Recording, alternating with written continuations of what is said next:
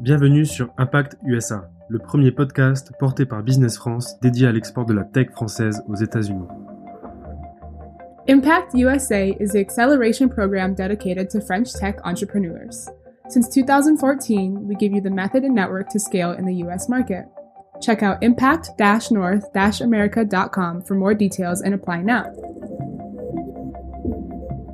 La préparation est clé quand on s'attaque au marché américain. Il y a 5 fois plus d'habitants qu'en France et autant de cultures que ces 50 États répartis sur 6 time zones.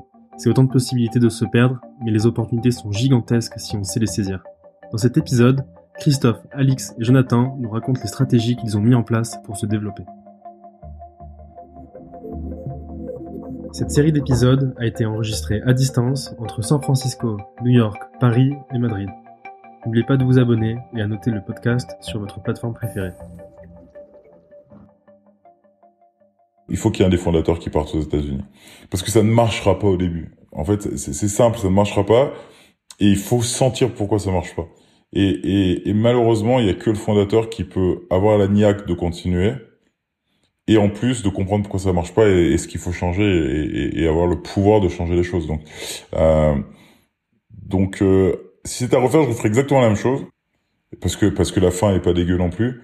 Mais mais euh, mais je le ferais pas différemment. Parce qu'en fait je pense que je, on n'aurait pas réussi à faire la, de pas à passer les mêmes étapes à avoir les mêmes partenaires etc sans avoir eu euh, toutes ces péripéties. J'aurais pas appris autant. J'aurais j'ai viré trois VP Sales moi dans ma viré trois VP Sales viré 40 personnes avant de commencer. Enfin bon voilà j'ai appris comme ça et en fait franchement je regrette pas une seconde parce que j'ai appris euh, pour toute ma vie moi, je pense qu'on n'a pas réussi à shifter suffisamment la boîte aux US. Euh, on aurait shifté davantage, euh, on y serait peut-être toujours. Aujourd'hui, comme tu le sais, on a pris la, lourde décision de se dire, on n'avait pas ce qu'il fallait pour continuer, parce qu'il faut quand même énormément de fonds. On a, on a investi, on a investi pas mal, on a, on a fait ce qu'on a pu, etc.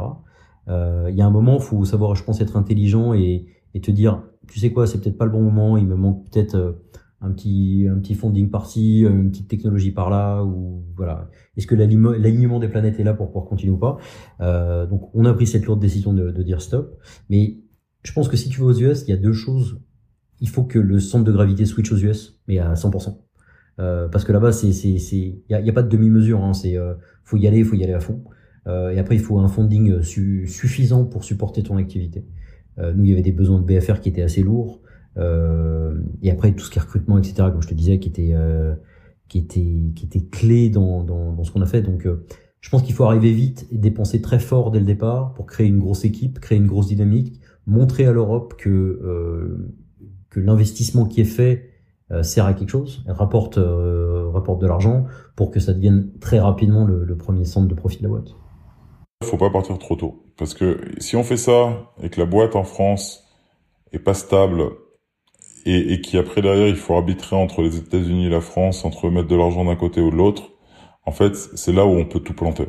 Donc la réponse est oui, je pense que c'est beaucoup mieux de faire d'aller soi-même sur le terrain, de tâter le terrain, de faire son go-to-market en, tâtonnant, mais il faut avoir une personne stable aux États, euh, en France qui tienne la baraque. Ça peut être un cofondateur, ça peut être un general manager, et nous, je peux en parler, c'est ce qu'on a fait et où et, que la, et que la boîte soit financièrement stable et viable. Alors ça veut dire soit rentable, soit avoir des fonds qui euh, sont dédiés à ce que la France fasse la croissance qu'elle avait euh, qu'elle avait prévue. Et, euh, et, mais je pense que la stratégie, enfin nous on a mis en place des general managers dans chaque pays. Et avec mon cofondateur, on était transverse. C'est-à-dire qu'on a toujours été, on s'est dit, moi je gère tout ce qui est client facing, et donc du coup interne au niveau global et Clément gère tout ce qui est euh, interne euh, au niveau global. Et donc on n'a pas voulu se répartir des zones géographiques, même si moi de fait j'étais le country manager de, des États-Unis parce que euh, parce qu'il n'y en avait pas. Mais euh, mais concrètement, du coup ça s'est hyper bien passé et notre country manager a géré voilà a géré hyper bien. notre country manager allemand est hyper bien. Enfin moi on a un country manager maintenant dans chaque région. Et c'était euh, et ça c'est une stratégie hyper importante à mettre en place. Ça si j'ai un conseil, c'est vraiment de mettre des, des, des mecs hyper expérimentés, de les recruter un peu avant qu'on parte pour voir si ça marche bien. Parce que moi j'ai malheureusement investi dans des boîtes qui ont qui ont recruté des country managers qui ont planté la boîte euh, dans le pays local, en France notamment, parce que c'était pas le bon choix. Donc il faut quand même, il faut le faire par voilà par par étape. Il faut il faut recruter au bon moment. Moi, je pense qu'au début, on a voulu faire un peu comme en Europe, même si je savais hein, qu'il fallait être focus et avoir une stratégie bien définie sur les US euh, t'es quand même tenté d'aller un petit peu euh, tirer un petit peu partout justement pour voir un peu où est-ce que ça prend, mettre tes filets, voir euh, voir où est-ce que ça prend. Surtout qu'en Europe, c'est un peu ce qui s'est passé. Hein. On allait voir un peu tout type et toute taille d'entreprise parce que nous on a la chance d'avoir un business. Alors la chance et la malchance parce que du coup ça fait ça, ça peut te défocus. nous on fait on optimise les sites, on personnalise les sites, donc en fait ça marche pour tout le monde. C'est-à-dire que on va avoir les e-commerçants qui vont venir nous voir en premier parce que c'est eux qui ont des problématiques de ROI euh, euh, très fortes sur leur site. Mais en fait, nous, euh, on a des clients dans le luxe, dans l'assurance, dans le tourisme, dans la banque, dans l'automobile. On a des clients dans les médias. On a des clients un peu dans, dans tous les secteurs d'activité, même si on a des secteurs qui sont plus forts que les autres. Donc, c'est vrai qu'en Europe, on s'adressait, on s'adresse toujours à plusieurs types de boîtes et plusieurs types de, secteurs et puis plusieurs tailles de boîtes, même si on commence à, à à se reconcentrer sur certains secteurs. Donc sur les US, c'est vrai qu'au début on a fait un petit peu comme ça et puis euh, bah en fait on s'est tout simplement hein, euh, aperçu de qu'est-ce qui marchait, euh, qu'est-ce qui marchait moins bien, où est-ce qu'on était bon, où est-ce qu'on était moins bon. Donc on a on a pris quand même quelques mois pour bien affiner la stratégie go to market. Donc là maintenant voilà on a des sales enterprise, des sales mid market avec des stratégies bien définies par verticale, mais c'est vrai que ça a pris un petit peu de temps pour, pour le définir. On a aussi euh, défini une stratégie. Euh, nous, euh, il faut savoir qu'on a un gros concurrent sur les États-Unis, qui est justement qui est basé à San Francisco. Et on a aussi défini une stratégie d'aller leur prendre des parts de marché, donc d'aller leur prendre des clients. Donc ça c'est pareil, ça te, ça te focus aussi sur sur une certaine typologie de, de clients.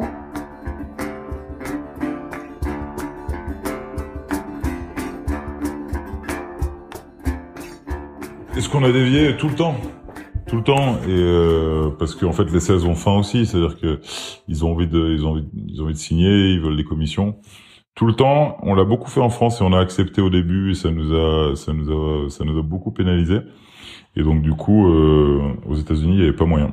Euh, on, à chaque fois c'est le rôle du CEO aussi hein, de ramener euh, de ramener dans la bonne direction et de dire non. Et en fait c'est un truc qui est hyper important c'est que faut pouvoir aller aux États-Unis en sachant dire non en fait, euh, parce que la roadmap est pas la bonne, parce que euh, parce qu'elle va elle va nous dévier de notre objectif final.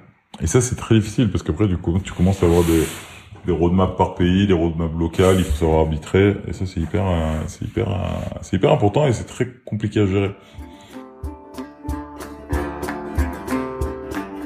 Alors, nous, l'avantage de PeopleLock, c'est que le produit, il n'y a pas de localisation. C'est-à-dire que notre produit, on peut le vendre n'importe où, euh, moyennant un changement de langue. Maintenant, euh, il y a des particularités aux États-Unis parce que euh, aux États-Unis, quand on fait une embauche, on utilise un I-9, un W4, euh, on a un background check systématique. Donc, il y a, oui, il a fallu faire évoluer le produit, mais pas parce que, euh, mais pas par, rapport à des contraintes juridiques, mais surtout par des contraintes d'usage, qui nous servaient en fait dans plein d'autres pays. Donc oui, le produit n'a plus rien à voir. Et puis pour les problèmes de scale aussi, tu vois, quand tu signes des boîtes de 200, 300 000 personnes, bah, euh, y a, forcément aux États-Unis, il y en a beaucoup plus que qu'en France. Donc on, on, a eu des euh, sujets de scale. Il a fallu qu'on archive aussi euh, toutes nos datas aux États-Unis, donc il a fallu avoir une, une, une architecture différente. Donc oui, mais, mais c'est des problèmes plus de scale et de et de et de features pour pouvoir convaincre tes clients que de, de vraiment euh, localiser le produit. Il faut vraiment arbitrer sur euh, je le fais aux États-Unis parce que ça va servir le monde entier. Et en fait, on a complexifié le produit, enfin on a, pour le bien, hein, on a permis au produit d'être beaucoup plus complexe grâce à notre arrivée aux États-Unis. Et ça, c'était un, ça c'était génial parce qu'après derrière, quand tu arrives en Allemagne, bah t'es prêt quoi on n'a pas adapté le produit dans le sens où nous, le produit, euh, l'usage est partout le même. Par contre, euh, on a clairement eu des demandes euh, depuis le marché américain pour... alors c'est un peu technique, mais ce qu'on appelle le server side. Donc faut savoir que donc ABTST fait les modifications sur le site côté client, donc en fait côté côté navigateur. On a eu de plus en plus de demandes pour faire pour justement faire des modifications de la B-testing, de la perso, etc. côté, enfin back-end et puis aussi sur les applications mobiles. Et en fait, on a eu beaucoup plus de demandes sur les US que sur l'Europe, ce qui fait que ces demandes-là ont vraiment drivé la roadmap. On a sorti un nouvel outil justement il y a quelques mois, server side, à destination euh, des product marketing et des développeurs. Et ça, c'est clairement euh, les États-Unis qui ont euh, accéléré cette roadmap. On aurait fait ça plus tard si ça avait été drivé par l'Europe. Donc, on va, on n'a pas adapté le produit, on a juste accéléré certaines choses. Et puis après, l'autre élément qui est vraiment très important pour moi sur les US, c'est vraiment le positionnement. Donc, ça passe par le product marketing. Et ça, c'est pareil, c'est quelque chose que j'ai pas fait assez vite, j'ai pas recruté assez vite quelqu'un en product marketing de, senior. Euh, et, et, ça, c'est vraiment, euh, c'est vraiment essentiel. Euh, et je pense que ça fait partie des premiers recrutements. Alors qu'une boîte de soft, un petit peu dans notre secteur, etc., euh, devrait faire. Ça, c'est pas du tout le cas pour pour pour tout le monde, mais en tout cas, euh, le product marketing, j'aurais dû le faire, j'aurais dû le faire avant. J'avais sous-estimé le marketing. Moi, je pensais qu'on pouvait faire du brand awareness aux États-Unis euh, c'est pas le cas. En fait, euh, c'est du marketing automation, c'est vraiment du process. Encore une fois, c'est mettre en place des outils, euh, parce que parce que évidemment, en France, 90% de l'économie est à Paris, donc euh, le, brand awareness, il est plutôt facile. Quand tu arrives aux États-Unis, tu dois aller travailler dans 14 villes, tu dois aller te faire connaître par 300 millions de personnes, c'est compliqué. Et dernier élément, j'ai aussi sur la sales team, c'est qu'au début, on a voulu centraliser l'ensemble des équipes à New York dans notre bureau et de couvrir l'ensemble du pays. Euh, chose qui n'a pas marché. Ensuite, on s'est dit, il faut qu'on centralise tout le monde, mais qu'on fasse par industrie.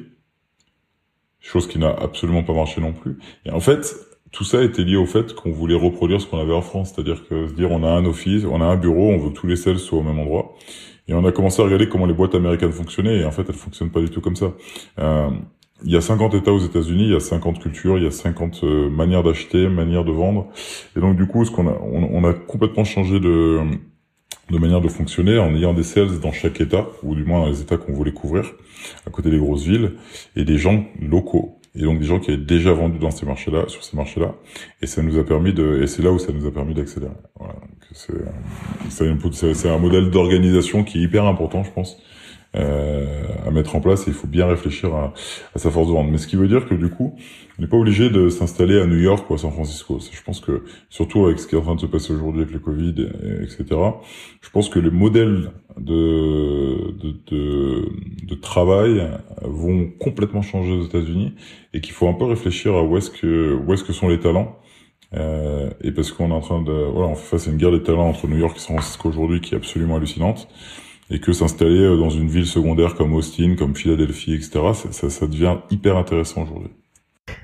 Avec du recul, euh, j'aurais plus travaillé mes process. J'aurais, essayé de grossir moins vite, euh, parce qu'au début ça suivait, donc on se disait bon ça marche, on continue, allez, on rajoute un bonhomme, on fait ci, tac, machin. Euh, mais on, on, s'était peut-être pas suffisamment rendu compte de, la taille du marché américain et, de la nécessité d'être prêt sur le marché américain. C'est comme un Amazon, hein, eux ils ont développé toute la logistique avant de se mettre un peu au e-commerce. Hein. Je tire des, gros traits bien entendu, mais ils avaient déjà, eux ils travaillent, ils commencent toujours par les fondations et quand ils ont des fondations solides, hop, ils passent à l'étape d'après. Et je dirais le, site d'Amazon, c'est que c'est le côté un peu un peu plus light, hein, mais leur puissance, c'est la data, c'est la logistique, c'est les entrepôts, c'est toutes ces choses-là. Et c'est là où les gars, ils excellent littéralement. Tu te poses même plus de questions. Euh, ils ont un service client qui est absolument dingue, surtout aux États-Unis. Euh, les livraisons, euh, tu te fais livrer en rien du tout. Enfin, tu t'y penses même plus. C'est devenu logique. Ils ont réussi à à te vendre le concept. Et ça, je dirais, c'est beaucoup de branding plus que de la performance pure et dure. Où, où tu sais que c'est la tranquillité d'esprit. C'est déjà en trois clics, t'auras acheté euh, T'as pas besoin de faire plus de trois clics. Euh, ce sera livré dans les 24 heures. Si tu as un problème, tu les appelles, le truc il est reparti, il est remboursé, il y, a, juste pas de discussion. C'est vraiment seamless comme process. Et, euh, et, grosso le client est roi.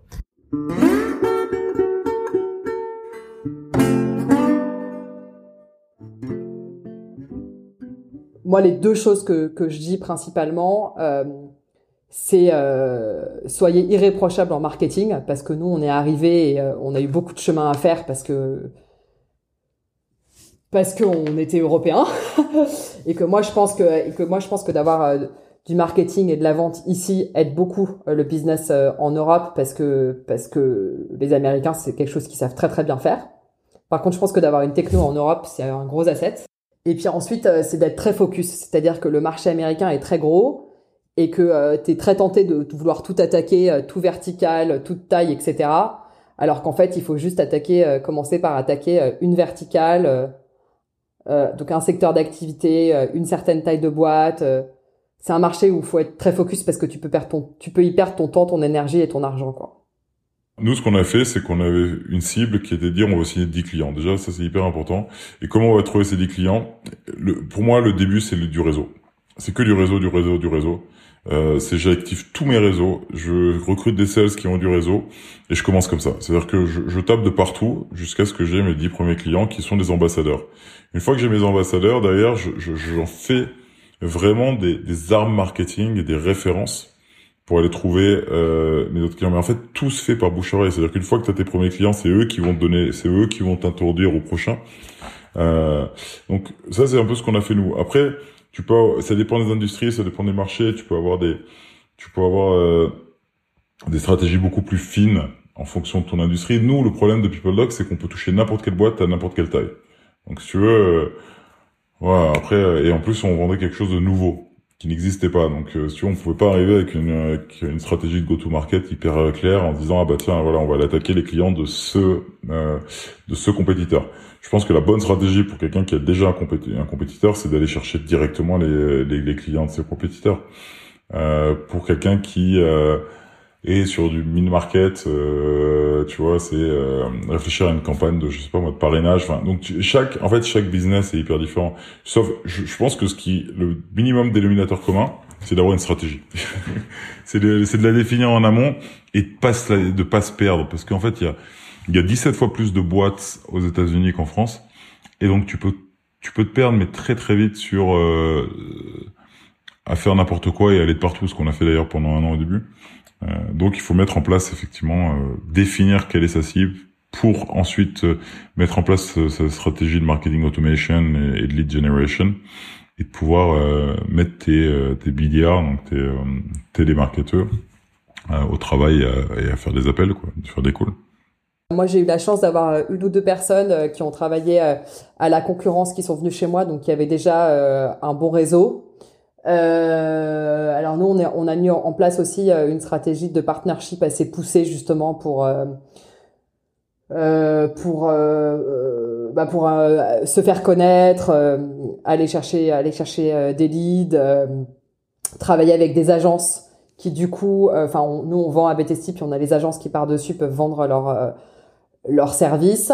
Euh, donc euh, ça c'est quelque chose qu'on a qu'on a beaucoup développé. Euh, après, bah, sur le marketing, hein, c'est des tactiques hein, marketing de comment est-ce que quelle est ta stratégie, quel compte tu vas aller chercher, puis ensuite bah, comment tu communiques auprès de ces comptes-là. et puis après, bah, c'est pas le nerf de la guerre aussi, c'est de trouver des bons vendeurs. moi, j'ai de la chance, j'ai des bons sales qui sont là depuis du coup un an, deux ans. Je suis très fière d'eux, ils sont super. Euh, j'ai euh... et puis alors voilà, et pareil, l'autre l'autre euh, l'autre choix que j'ai fait, c'est que l'équipe de CSM, donc de Customer Success, euh, moi j'ai deux personnes qui viennent de France qui font ça parce que ça me permet du coup de former euh, les équipes américaines et puis d'avoir des gens qui sont chez moi depuis quelques années, donc qui sont super experts du produit. Euh, ce qui fait que bah, notre NPS, Net Promoter Score aux États-Unis, il est super bon. Euh, parce que bah voilà, on a des gens qui connaissent euh, qui connaissent le produit euh, produit par cœur et puis qui du coup aussi forment les équipes américaines. Les temps de vente sont relativement similaires. C'est plus la façon dont tu vas aller chercher tes ventes et organiser ton cycle de vente qui va être différent. La façon dont tu vas déjà staffer tes équipes ne va pas être la même. Je reviens toujours sur, mon process, sur mon une personne une tâche en France, un commercial va être capable de faire beaucoup de choses, va être capable de prendre ta présentation, va être capable d'adapter ta présentation, il va rentrer dans beaucoup de détails. Là où un Américain va ne faire prendre la présentation faite par le département marketing, va pitcher ta présentation et basta. Euh, tout ce qui, est, ce qui se fait en amont et en aval sera fait par un account manager, par exemple. Euh, l'account manager a un beaucoup plus gros rôle aux États-Unis euh, qu'en France. Et en France, j'ai envie de dire aussi en Europe. Le, le rôle d'account manager se développe de plus en plus euh, en France, mais euh, ça vient directement de là-bas, où c'est vraiment une personne, une tâche. Et le commercial, c'est le, job clé, le job roi. Tu ne deviens pas commercial comme ça, euh, techniquement. Le commercial prend la présentation, va chez le client, pitch le client et basta. Si tu pousses le encore plus loin, tu as même la notion de SDR, qui vont, donc des Sales Development Representatives, qui vont prendre des rendez-vous pour ton sales. Donc le sales ne prend même pas le rendez-vous, le sales va au rendez-vous, le sales va prendre la présentation qu'on lui a faite, et il va la pitcher, et basta.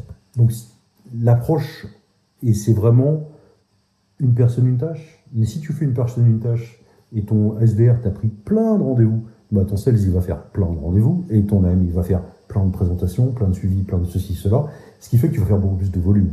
La clé là-bas, encore une fois, c'est le volume.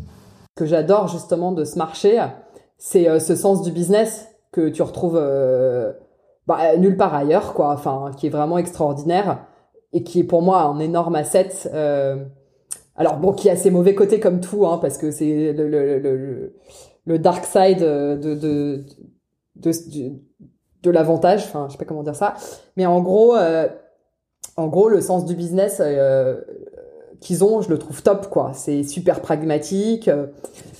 Les gens, euh, les gens qui viennent de, enfin, de, de, concurrents qui viennent travailler chez toi, ça pose pas forcément de problème. Euh, bah, alors qu'en Europe c'est compliqué. Enfin, moi je trouve que c'est génial, quoi. C'est euh, c'est pragmatique, euh, c'est c'est business oriented.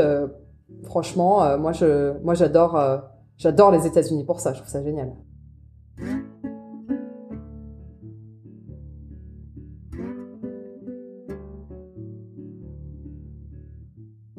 Est-ce que j'avais honte d'être français? Et alors, à l'origine, oui, et, et je complexais d'être français. Je complexais parce que c'était le moment où la France était très mal vue par les Américains. C'était euh, c'était François Hollande avec sa taxe à 75%. On était vu comme un pays communiste. Et, euh, et donc au début, j'assumais pas du tout ça. Je voulais en faire, je voulais faire ma boîte, une, enfin notre boîte, une boîte américaine. Euh, tout le monde parlait anglais. On voulait. Euh, et en fait, pendant la première année et demie, on a eu énormément de mal à créer une culture d'entreprise. C'était horrible. Aux États-Unis, c'était euh, la culture était pourri, les, les gens s'entendaient pas bien. Il y avait rien qui, alors que la France c'est tout l'inverse. Et alors, et à un moment, on s'est dit, ben, on va changer, on va essayer de, en fait, de jouer la carte française et d'essayer de faire comme on fait en France. Euh, et ça a cartonné. On a commencé à faire des apéros wine and cheese. On a commencé à faire une semaine d'onboarding pour tous les nouveaux employés en France, à Paris, qui partaient à Paris, ils faisaient leur semaine d'onboarding. Et ça a pris. Et l'ambiance a changé dramatiquement. Enfin, on a fait venir des gens de France aussi qui sont venus devenir euh, qui sont devenus des leaders aux États-Unis.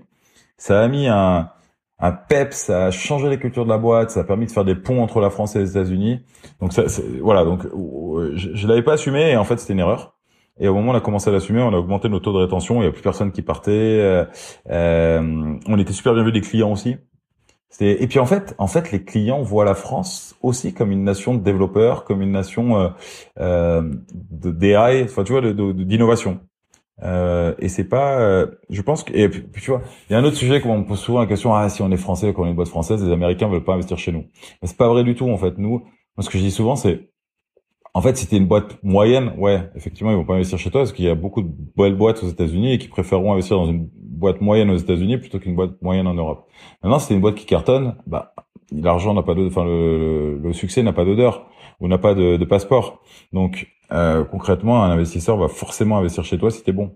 Donc, si tu, effectivement, dans, dans un monde de, de, d'average, ouais, l'investisseur américain va investir aux États-Unis. Dans un monde de, de stars entre guillemets ou de belles boîtes, ben, l'investisseur va un peu partout. Hein. C'est, d'ailleurs, c'est d'ailleurs le, le signe, la marque des, beaux investisseurs, c'est, d'investir de partout dans le monde. Et ce que je trouve génial des clients américains, c'est qu'ils sont hyper pragmatiques. Donc s'ils voient que tu travailles bien, que tu apportes de la valeur, que tu leur fais gagner de l'argent, et qu'en plus de ça, euh, enfin tu vois, voilà, euh, par rapport à l'investissement qu'ils font, ils y voient du ROI.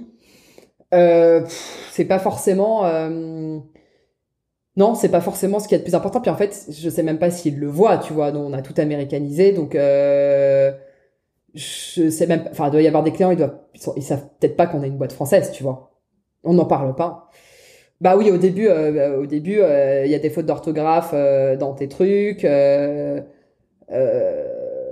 Les, les case studies sont pas. euh, Enfin ouais, bien sûr. Au début, euh, au début, on était, on était, on n'était pas très bon là-dessus. Hein, et puis, bah, on s'est amélioré. Et puis, on a recruté des Américains. Puis, je te dis, le marketing pour moi, c'est vraiment hyper important que.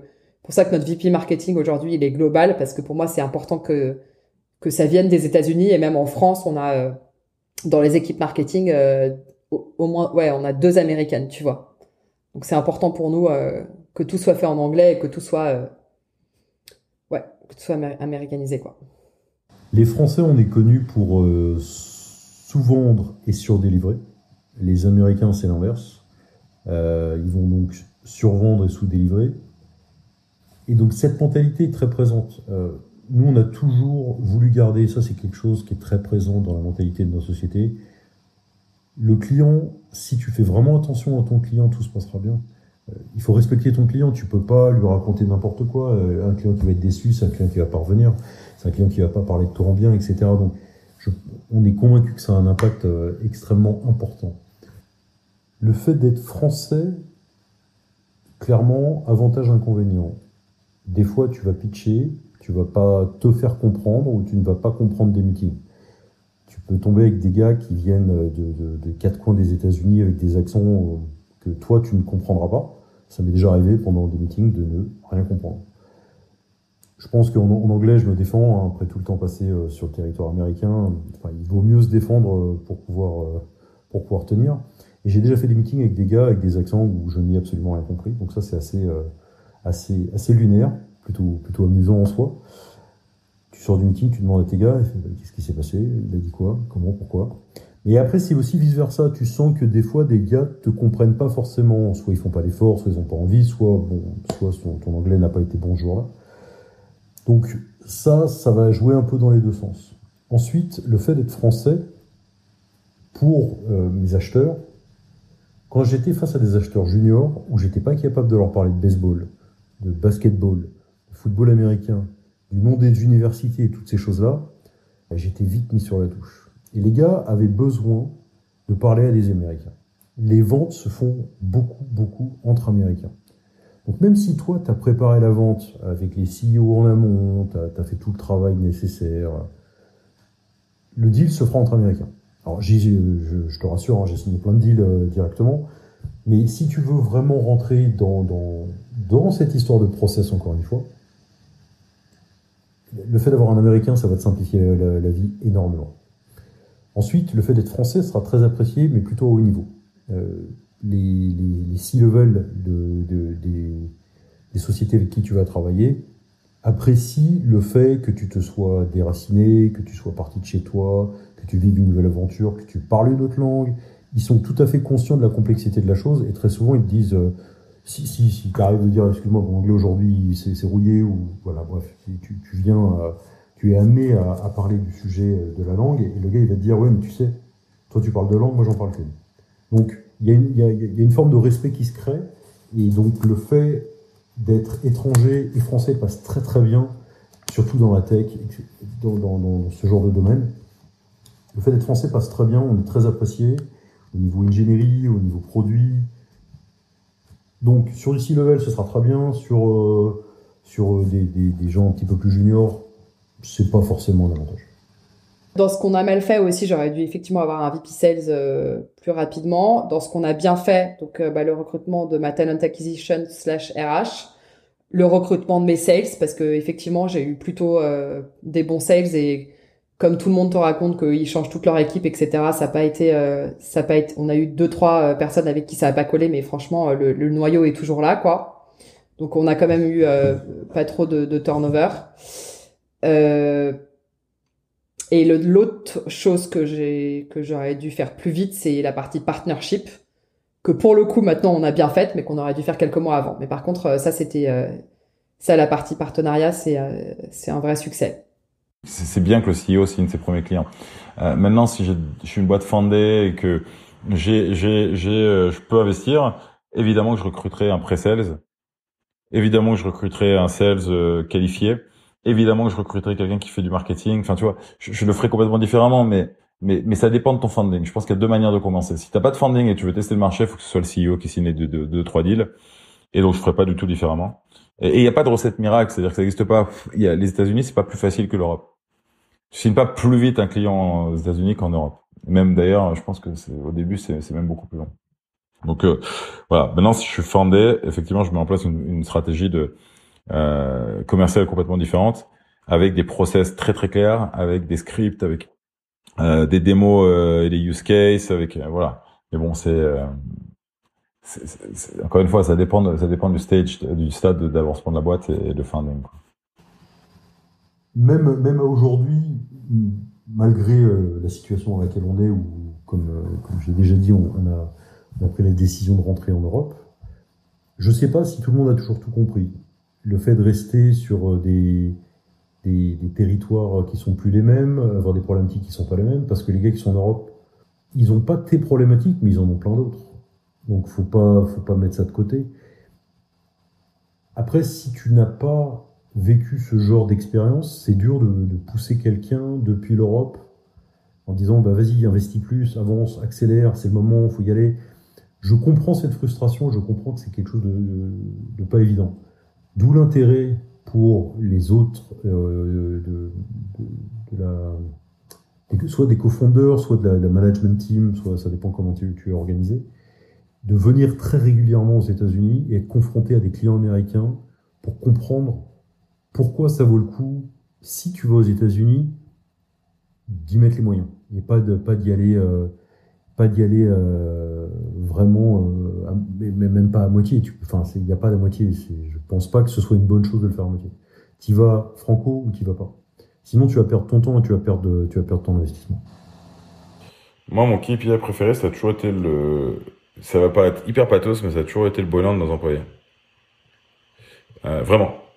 Mais euh, mais un point euh, un point assez élevé. Euh, donc ça, ça a toujours été ma KPI depuis jour 1 jusque jusque dernier jour. C'est pour ça qu'on a vendu la boîte d'ailleurs. Enfin, c'est entre autres à cause de ça qu'on a vendu notre boîte. Puis ma KPI numéro 2, c'était mes bookings. Quoi. Euh, non, j'ai deux autres, j'ai deux KPI, mes bookings et mon churn. Comme le churn était à zéro, euh, c'était plutôt c'était plutôt facile, c'était plus facile. Et euh, et, euh, et par contre, ouais, mes bookings, c'était toujours, ça a toujours été pour moi le, le KPI numéro un. Tu, tu, parce que des bookings, tout, tout découle des bookings. Si tu veux, des bookings des, des, découle ton ARR, ton MRR, ton revenu. Euh, enfin donc, euh, ouais, 100% ma croissance des bookings et mon churn et le bonheur de nos employés. Et avec ces trois éléments-là, tu peux faire, euh, tu peux faire des merveilles. Je pense que over-engineer une boîte à nos etc., c'est ça. Ouais faut se fixer euh, 4, 5 métriques pour toute la boîte. Et à partir de là, tu vois, tu peux mettre euh, booking, ARR, euh, churn, happiness. Et, euh, et sincèrement, j'en vois pas d'autres. Ouais. Bon, la marge brute, voilà, parce qu'il faut qu'elle soit bonne. Pour que si tu veux vraiment faire une belle boîte SaaS, et c'est tout. Et à partir de là, avec ces 5 KPIs là, tu, tu pilotes ta boîte de 0 à 100 millions de, de chiffre d'affaires. Après, t'as plein d'autres trucs qui rentrent en compte. Mais mais, mais sincèrement, entre 0 et 100 millions, je pense que c'est 5 KPI euh, si tu les suis bien et que tu les déclines bien dans la boîte. Nous, on avait ça, hein, on avait 5, euh, 5 piliers, qui étaient ces 5 piliers-là d'ailleurs. Euh, on, regardait, on regardait ça, on, voulait atteindre 100 millions d'ARR, euh, je sais plus combien de bookings, euh, on voulait zéro churn, on voulait que les gens soient heureux, euh, qu'ils aient un sourire quand ils arrivent au boulot et qu'ils aient un sourire quand, ils en repartent. Ça a pas mal fonctionné.